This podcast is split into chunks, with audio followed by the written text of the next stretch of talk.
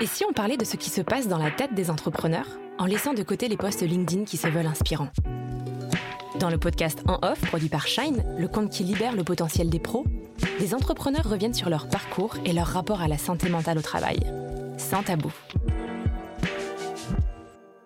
Dans cet épisode, je reçois Claire Succo, fondatrice de la marque Meuf et autrice. Claire, bonjour. Bonjour. Merci d'être avec nous aujourd'hui. Avec plaisir. Tu es la fondatrice de Meuf, une marque de fringues féministes en pleine mutation. Je suis heureuse de te recevoir aujourd'hui pour que tu nous racontes ton quotidien d'entrepreneuse et ce qui t'a mise sur cette voie. Tu as créé la marque Meuf Paris en 2017, après avoir travaillé quelques années dans le cinéma. Pourquoi as-tu changé de voie? J'ai un peu du mal à répondre parce que je pense que je reviendrai un jour au ciné. Euh, donc à mon avis, c'était plus une espèce de parenthèse qui n'est pas encore terminée.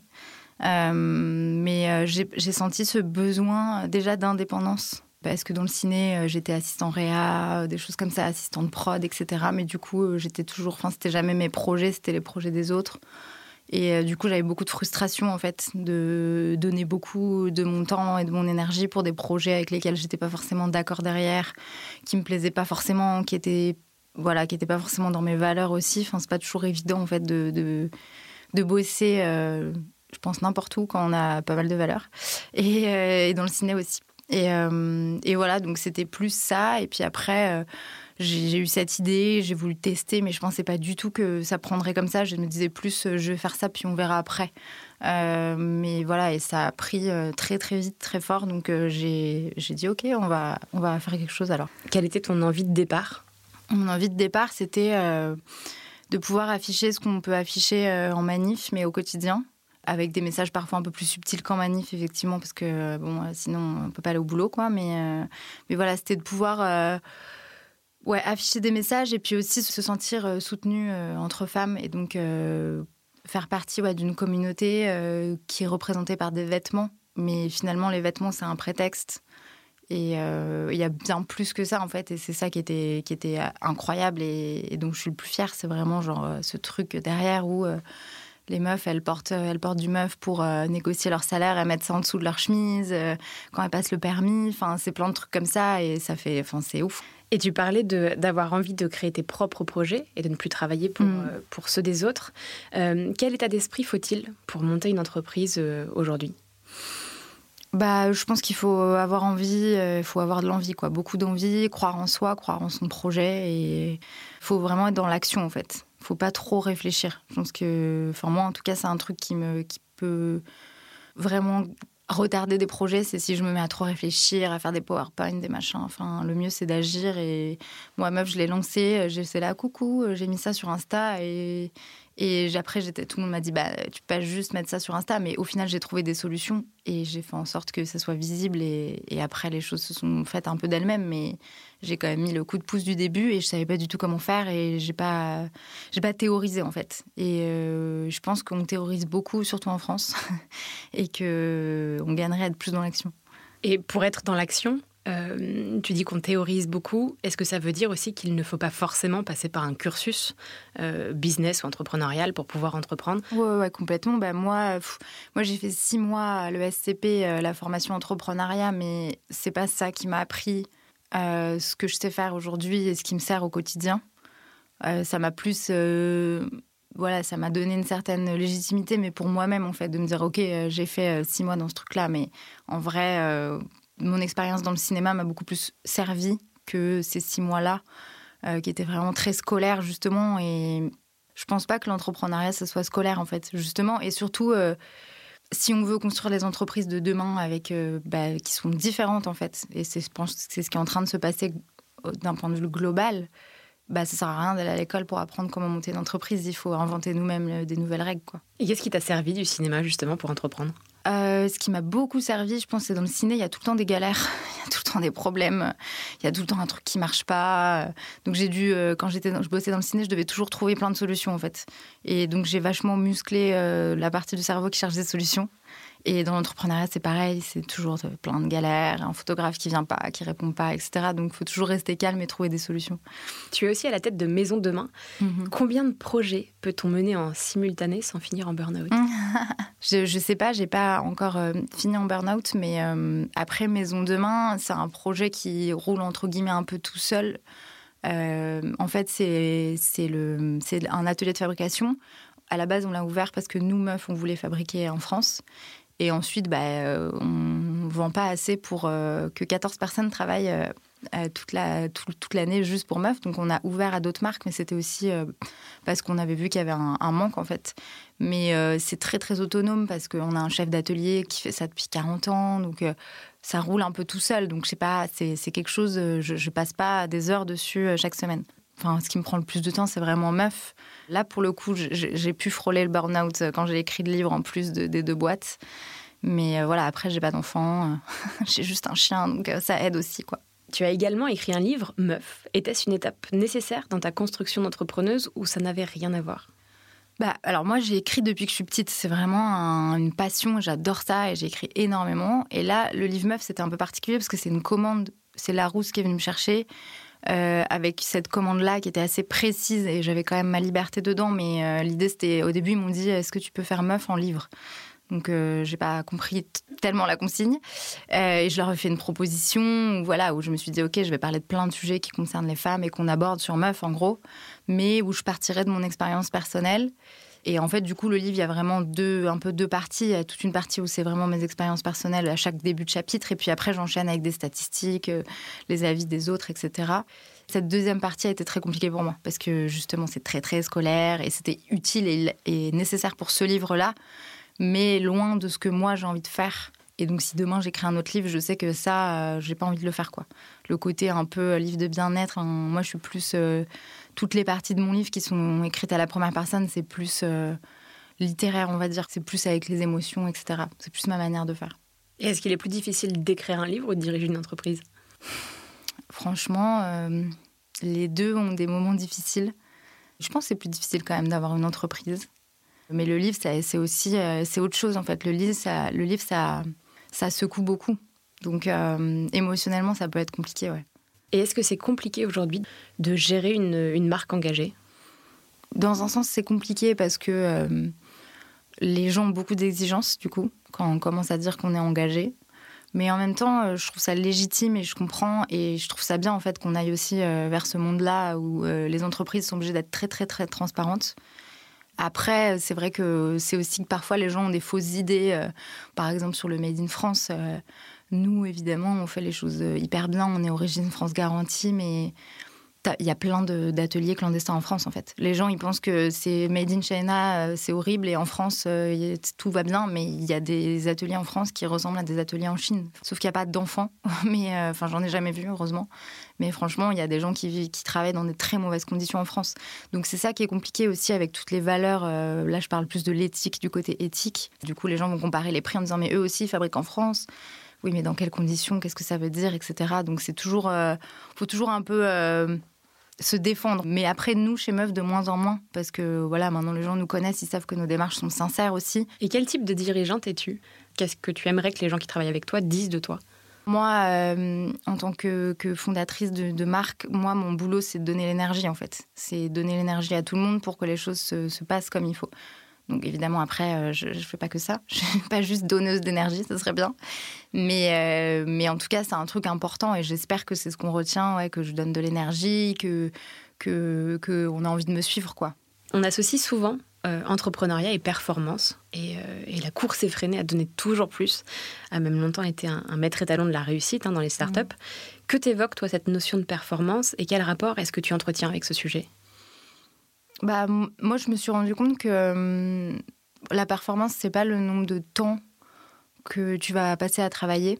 Il euh, y a des journées où je pense que je bosse une heure. Et en fait, euh, j'ai une super idée ce jour-là parce que j'ai pris le temps d'aller me promener, de m'écouter quand j'ai besoin de. Enfin, je pense que mes meilleures idées, je les ai eues en me baladant à la plage parce que j'en pouvais plus et que j'avais besoin d'air. On court trop justement derrière des performances alors qu'il y a des journées de 20 minutes qui sont plus efficaces que des journées de 12 heures, quoi. Donc euh, après, c'est des, des process, c'est un cheminement. Il y a des journées de 12 heures où on se dit Ah, j'ai bossé, ça sert à rien. Puis le lendemain, on bosse 20 minutes et en fait, ça débloque ce qu'on avait fait la veille. Donc euh, les deux sont utiles. Mais, euh, mais en tout cas, moi, j'essaye de me dire, bah, comme je te disais tout à l'heure, de, de me dire qu'est-ce que c'est les entreprises de demain aussi pour les gens qui y travaillent et pour les dirigeants aussi. Qu'est-ce que ça veut dire Est-ce que justement, on est obligé de toujours courir après plus de chiffres Et est-ce que l'idée, c'est pas juste qu'on soit tous bien dans notre job et qu'on fasse des choses bien pour la société et sans forcément vouloir progresser plus, vendre plus, etc. Quoi? C'est pas obligatoire non plus, en fait.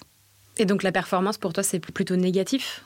C'est plus que je pense qu'il faut définir euh, soi-même son... qu'est-ce que ça veut dire en fait être performant pour soi et donc pour sa boîte. Et moi je sais que pour meuf, si, si une journée où j'aide euh, plein de femmes et que je fais zéro euro derrière, bah pour moi c'est aussi de la performance entre guillemets. Enfin, la performance se mesure pas forcément qu'aux chiffres et que aux heures de travail. C'est ça que je veux dire. C'est ça peut aussi se mesurer à l'impact en fait. Et tu parlais de, de journées qui font 20 minutes, alors j'imagine bien que ce n'est pas ton quotidien. Euh, mais est-ce que tu essayes justement de beaucoup t'écouter et d'avoir un rythme qui suive aussi un peu ton rythme naturel et de pas euh, t'astreindre à bosser 12 heures par jour? Ouais, complètement.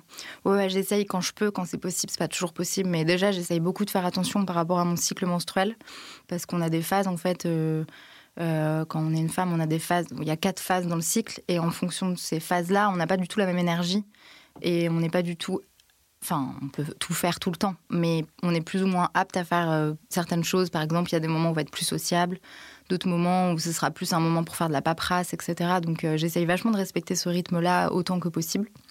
Après, c'est pas toujours possible. Des fois, j'ai des interviews et j'ai mes règles et, et j'ai pas du tout envie de parler à des gens, mais je me force, quoi. Donc, ça va, je suis quand même capable. Mais en tout cas, quand je peux, j'essaye de le respecter. Et après, euh, au sein d'une journée, j'hésite pas aussi à m'écouter si euh, à un moment donné je sens que j'ai besoin de, pause, d'aller faire même des fois je fais des siestes. J'essaye vraiment de m'écouter là-dessus, euh, d'aller marcher s'il faut, et parce que j'ai déjà observé que ça fonctionnait bien en fait. Donc euh, qu'il faut, il faut vraiment s'écouter et justement lutter un peu contre cette espèce de pression à toujours bosser, à toujours rester devant son bureau, etc. Enfin, voilà. Quels sont tes rituels, tes habitudes qui te permettent vraiment euh, soit de recharger tes batteries, soit de, euh, euh, de passer l'éponge sur quelque chose qui s'est mal passé? Bah, Je pense que ça va être plus ou moins comme tout le monde, mais déjà il y a le sport. Le sport, moi, ça m'aide énormément à, enlever le stress, etc. La marche, j'ai un chien qui a besoin de marcher une heure par jour, donc déjà j'ai pas le choix. Et en fait, des fois, j'ai vraiment la flemme d'aller le balader et à chaque fois, à la fin, je me dis ah, heureusement qu'il est là. Parce que marcher, franchement, c'est le truc tout bête. Mais marcher, ça fait tellement du bien. Euh, ça fait vraiment circuler aussi le, sang dans le cerveau et du coup, j'ai l'impression que ça aide aussi à bien réfléchir. Et après, euh, moi, la nature, c'est un truc dont j'ai besoin souvent. De, j'adore euh, être en ville et je me verrais pas vivre à 100% en campagne, mais, mais par contre, j'ai besoin d'aller souvent recharger les batteries au contact de la nature, des animaux et tout ça, c'est quelque chose qui me fait du bien. Ta marque Meuf est en pleine transition. Tu as annoncé il y a peu sur les réseaux sociaux qu'elle allait bientôt prendre un nouveau tournant. Est-ce un échec pour toi ou est-ce une mue inévitable et, euh, et souhaitée? C'est pas du tout un échec, c'est vraiment une mue. J'aime bien d'ailleurs, je n'ai pas pensé à ce terme, il est cool. Euh, c'est une mue euh, qui était nécessaire et je peux pas en dire beaucoup, mais voilà, ça vient d'un besoin profond pour moi, en fait, d'un changement, d'aller beaucoup plus loin dans mon engagement. Euh, et les contours sont encore un peu flous, mais euh, voilà, je pense que j'ai eu vraiment une idée euh, qui peut être chouette et, je pense que la Mufia suivra. donc voilà, ça me fait flipper de ouf, hein. mais et c'était super dur de, de, faire ce truc-là, mais je sentais au fond de moi que c'est ce qu'il fallait faire, donc je l'ai fait et voilà, je, on va voir. Mais quelle relation toi tu entretiens avec la notion d'échec? Est-ce que tu en as déjà vécu beaucoup dans ta vie d'entrepreneuse ou même dans ta vie euh, avant dans le cinéma? Ouais, ouais, bah, euh, je trouve que déjà l'échec, euh, on a tendance à le voir comme quelque chose de négatif, alors qu'en vrai, c'est, c'est, il faut échouer plein de fois dans sa vie parce que c'est comme ça qu'on apprend plein de choses et que c'est, c'est jamais vraiment des échecs, quoi c'est toujours des apprentissages sur, sur soi au moins et souvent sur les autres et sur plein de choses. Donc euh, moi, j'ai pas, j'ai pas trop de problème avec l'échec. Après, comme tout le monde, hein, on préfère quand tout va bien euh, et qu'il n'y a pas de problème. Mais quand il faut et qu'il y a des problèmes, euh, j'essaye toujours de me dire que bon bah c'est une phase et que ça va forcément m'apporter des choses et, me faire grandir quoi. Donc l'échec comme une, une opportunité. Mm-hmm.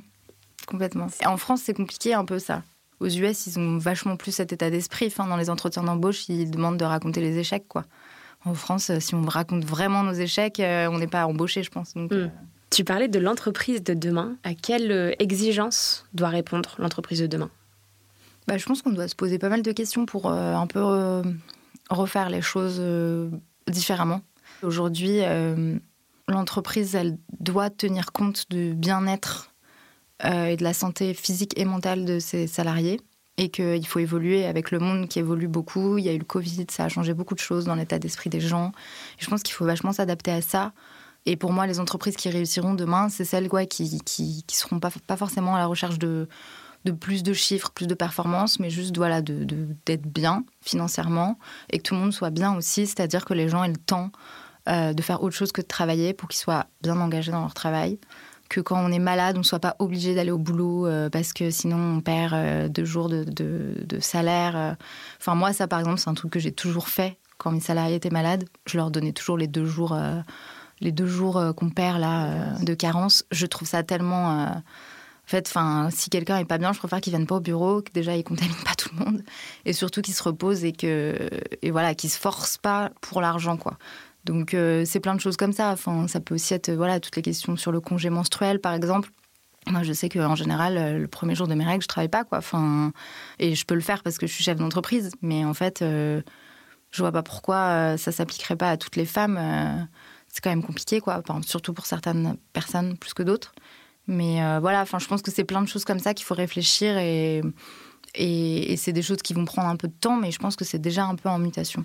Quelle place accordes-tu à ta santé mentale euh, pour toi, mais aussi pour tes équipes? Est-ce qu'il y a des actions que tu as mises en place? Pour moi, la santé mentale, c'est tout aussi important que la santé physique. Malheureusement, c'est très tabou. Euh, et le tabou exacerbe le problème parce que du coup, les gens n'en parlent pas et, attendent d'aller vraiment très très mal pour, pour se, faire soigner ou, se faire prendre en charge. J'ai plusieurs proches qui souffrent de graves problèmes de santé mentale. Donc je suis, je connais bien, voilà. Euh, et, je pense qu'on peut tous avoir un moment dans notre vie où ça va pas sur la santé mentale. Euh, je sais pas pourquoi, euh, quand, on a un accident de voiture, on, nous offre des fleurs à l'hôpital et, quand on a un accident dans le cerveau, en gros, on dit qu'on est nul et que, c'est de notre faute, quoi. C'est un peu, dommage. Donc voilà, moi j'essaye en tout cas de, de pas véhiculer cette image-là déjà et de montrer que c'est pas tabou si tu me dis que tu as une dépression, je vais pas dire ah oui, bah ça va, tu pourrais te bouger. Enfin voilà, ce que la plupart des gens pensent malheureusement. Donc euh, là-dessus, voilà, j'essaye de, de, beaucoup me renseigner et, et de ouais d'être à l'écoute et de, de, de montrer que c'est pas être faible que de parler de santé mentale. Euh, au contraire, euh, je pense que c'est plutôt être fort aujourd'hui dans le monde dans lequel on vit avec les clichés qu'il y a sur la santé mentale. Les gens qui prennent la parole dessus, pour moi, sont très très très courageux. Et dirais-tu que toi, tu, tu mènes une vie équilibrée aujourd'hui? Hmm, ça dépend des moments. Mais j'essaye en tout cas au maximum, mais sans me, conformer à des règles aussi. Je n'ai pas une routine genre euh, je fais mon sport à telle heure, etc. En fait, c'est aussi euh, être très très à l'écoute de mes besoins en permanence. Est-ce que l'empathie est une qualité euh, que toutes les dirigeantes et dirigeants d'aujourd'hui devraient développer? Oui, complètement, complètement. Je pense que c'est une qualité qu'on a tous euh, qu'on dit plus féminine, mais pour moi, c'est vraiment de l'éducation. Euh, et c'est vraiment genre comme comment nos sociétés sont construites, euh, qui fait que les hommes peuvent paraître moins empathiques, mais ils ont complètement euh, les mêmes facultés à la base, donc ils peuvent clairement développer de l'empathie comme nous. Et oui, enfin, c'est vraiment, pour moi, c'est ce qui peut faire en sorte que les choses aillent mieux dans le monde, pour la planète et tout ça, quoi. C'est l'empathie, ouais. Et pour rebondir sur l'empathie, euh, que penses-tu qu'il manque aujourd'hui aux patrons et patronnes de start-up notamment euh, pour faire aussi de ce milieu de l'entrepreneuriat un milieu un peu plus euh, inclusif?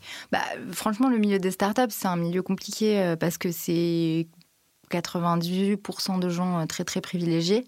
Moi, je faisais pas partie de ça euh, parce que je viens d'un milieu très modeste et tout ça, mais c'est vrai que ce qui est énervant, c'est que de l'extérieur, on fait croire à tout le monde que c'est possible, alors que de l'intérieur, euh, c'est pas vrai en fait. Enfin, si c'est possible, mais c'est beaucoup plus dur pour certaines personnes que pour d'autres. Et, donc pour moi, bah, les gens qui font partie de ce système-là, donc qui sont des dirigeants de start-up qui viennent, qui sont privilégiés, euh, c'est eux qui doivent aussi euh, faire un pas pour euh, voilà donner des coups de main, ne pas se donner des coups de main que entre eux, aussi valoriser des projets qui, qui, sont lancés par des, des, minorités ou des gens qui ont, voilà qui viennent pas de milieux privilégiés comme eux en fait. Et ça clairement ça pourrait aider ouais. Moi, quand je me suis lancée, du coup, j'avais pas du tout de réseau voilà, enfin, je sais que euh, j'aurais été euh, la fille de je ne sais quel euh, dirigeant français. tout de suite, j'aurais été distribuée partout. j'aurais été dans tous les médias. ça aurait été beaucoup plus facile, en fait. après, moi, du coup, je suis encore plus fière de moi parce que je l'ai fait sans personne. Mais voilà, enfin, ne serait-ce que pour diriger des statuts de société. 98% des gens que je connais qui sont dirigeants de start-up, ils ont un oncle, quelqu'un qui l'a fait pour eux. Moi, j'étais là en mode, mais c'est quoi ce truc? Enfin, À me taper toute la paperasse tout seul etc. Donc c'est aussi, enfin je pense que c'est un, euh, se sentir euh, ouais, les contacts et euh, les petites aides en mode ça, tu fais ça comme ça. Mais c'est aussi, je pense, avoir grandi dans un milieu qui te dit que tu peux le faire. Et ça, c'est pour moi le plus important. En fait, c'est quand tu viens pas de ce genre de milieu, t'as pas l'impression que c'est possible parce que déjà, tu vois pas tes parents le faire ou ton entourage. Et donc, tu dis que c'est pour d'autres gens. Euh, et, c'est plus ça, en fait, qui est énorme. C'est la confiance que ces gens-là ils peuvent avoir en eux et en leur capacité. Et qu'est-ce qui a été le plus difficile euh, au début pour toi de l'entrepreneuriat? Est-ce que c'était euh, justement ce manque de confiance, ce manque de réseau? Bah, moi, après, les choses se sont quand même bien passées. Donc, je ne peux pas dire qu'il y a des choses qui étaient difficiles. Mais j'ai dû me battre. Mais c'est plus contre moi-même, contre cette idée-là que je ne suis pas légitime, en fait, de ça. Après, j'ai vite, ça a vite pris, donc j'ai vite vu euh, que bah si, c'était légitime. Et puis bah après, les choses se sont faites comme ça. Donc euh, j'ai pas, il n'y a rien eu de très très très difficile quand même. J'ai plutôt eu de la chance. Et on a parlé de performance et d'échec, mais on a oublié euh, l'autre grand buzzword de, de l'entrepreneuriat qui est la productivité. Est-ce que c'est une notion importante pour toi, de la même manière que pour la performance, quelle est ta relation à la productivité? Et que penses-tu euh, des ayatollahs de la productivité qui officient euh, sur LinkedIn et en librairie Je pense qu'on a des phases dans notre vie où on est plus ou moins productif. C'est très lié aussi à notre corps. Euh, ça peut aussi être très lié à si on est au printemps, en hiver, etc. Je pense qu'on est, très différents aussi et on ne tient pas assez compte de, ça en fait, de qu'à la base on est des animaux qui avons besoin de d'un rythme naturel. Et oui, en hiver, on va être moins efficace qu'en été, on va plus manger qu'en été parce que c'est ce dont on a besoin. Et je pense sur la productivité, ça joue beaucoup. Et peut-être qu'aussi c'est voilà quelque chose qu'il faudra revoir euh, dans les entreprises de demain. C'est est-ce que on n'ajuste pas aussi en fonction de plein de choses en fait, en fonction des saisons, etc. Euh, donc là, les ayatollahs de, de la productivité me détesteraient. Mais, euh, mais moi, je crois, ouais, je crois plus à quelque chose euh, vraiment on s'écoute. En fait, je pense que si tout le monde s'écoutait, le monde irait beaucoup mieux. Et est-ce que si tout le monde s'écoutait, on arrêterait de travailler en entreprise? Non, non, non, je pense pas. Je pense pas. Je pense qu'il y a des gens qui sont faits pour lancer des entreprises, d'autres qui n'ont pas envie de ça. Et... Mais c'est juste que il faut redéfinir vraiment l'entreprise et aussi cette espèce de, de hiérarchie, de rapport de force la, hiérarchie, je pense qu'elle est nécessaire, mais dans une moindre mesure, quoi.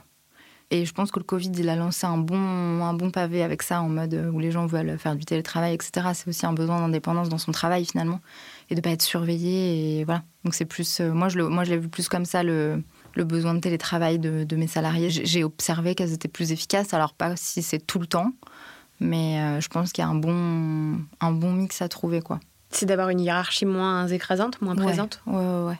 Après, euh, moi, j'ai eu tendance au début à mettre pas du tout d'hierarchie. Et c'est pas une bonne idée non plus. Parce qu'en fait, il faut quand même un peu. Il faut quelqu'un qui lead, qui donne quand même. Euh, voilà. Quelqu'un de qui on ne peut pas discuter les ordres, c'est quand même important. Euh, j'aurais bien aimé que ça le soit pas, mais c'est important et ça, c'était un peu une erreur que j'ai fait au début. Et voilà, les salariés, c'est pas tes amis et il faut quand même mettre une hiérarchie même si euh, on a 5 ans d'écart et, et que notre taf est trop cool et que voilà, on se marre à faire des shootings, etc. Il faut garder cette distance. C'est pas toujours évident. Et les ressources humaines euh, sont quand même euh, généralement le parent pauvre de l'entrepreneuriat, enfin surtout de la start-up. Mm. On est rarement formé Pas du tout, à accompagner une équipe, à accompagner des gens. comment est-ce que toi, tu as appris tu aurais un conseil à donner à d'autres sur ce sujet-là très précis de, de, de, la gestion d'une équipe Ouais. Bah, euh, je pense que moi, j'ai appris un peu dans la douleur. Hein. Donc, euh, j'ai appris en faisant des conneries et en me disant ah, merde, j'aurais pas dû faire ça comme ça. Mais, euh, mais bon, c'est une manière d'apprendre. il faut faire ses propres expériences. C'est compliqué parce que c'est de l'humain. Donc, il n'y a pas de règles et il faut réussir à s'adapter à chaque humain. Moi, je pense que je suis pas je suis pas une très bonne euh, manageuse euh, dans le quotidien. Et ça, c'est un truc que j'ai appris aussi à déléguer, du coup. que moi, je vais être vraiment plus ouais, à parler de la vision, à donner l'énergie, etc. Mais après, découper une tâche pour les gens, c'est un truc voilà, il y a plein d'étapes qui me paraissent évidentes, qui ne le sont pas forcément. Donc ça, j'ai dû apprendre aussi à, calmer un peu mon rythme quand je parle avec, euh, avec mes équipes. Parce qu'au début, j'ai pu euh, être un peu angoissante, en fait. Euh, parce que pour moi, c'est facile, on fait ça comme ci, comme ça, et parce que dans ma tête, c'est très clair. J'arrive pas bien à l'expliquer aux autres. Et du coup, ils se disent, oulala, mais. Et je, voilà, je sais que j'ai pu, j'ai pu être source de, de stress à cause de ça. Donc je pense que ça, c'est vraiment un truc auquel il faut faire attention en tant que dirigeant, c'est bien comprendre comment fonctionne la personne, de quoi elle a besoin pour bien travailler.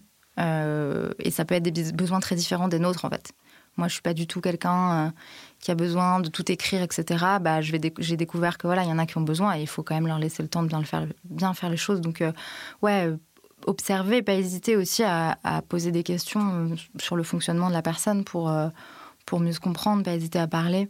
Euh, nous, on avait fait un truc qui était bien à un moment donné, c'est qu'on avait pris une coach justement pour toutes les questions RH. Et c'était super intéressant. Mais après, bon, ça, ça demande un peu de moyens et c'est pas un truc que j'aurais pu faire au début. Mais, euh, mais c'était quand même super intéressant de parler avec un professionnel, etc. Parce que vraiment, comme tu dis, c'est vraiment des choses dont on ne parle pas, qu'on t'apprend nulle part. Et c'est le truc le plus important, en fait. Enfin, parce que c'est les gens qui vont faire ta boîte, donc euh, évidemment qu'ils sont importants et qu'il faut prendre soin d'eux et, et qu'il faut savoir comment se positionner, etc. Donc, euh, ouais, c'est le plus important et c'est ce que j'ai le plus appris euh, sur le tas, quoi. Et pour conclure, à quel moment est-ce que tu estimeras que ta mission est, est accomplie? Franchement, je sais pas. J'en parlais avec des amis il y a pas longtemps, justement, et, et j'en sais rien. Je, je sais pas. Je pense que je le sentirai quand ce sera OK pour moi.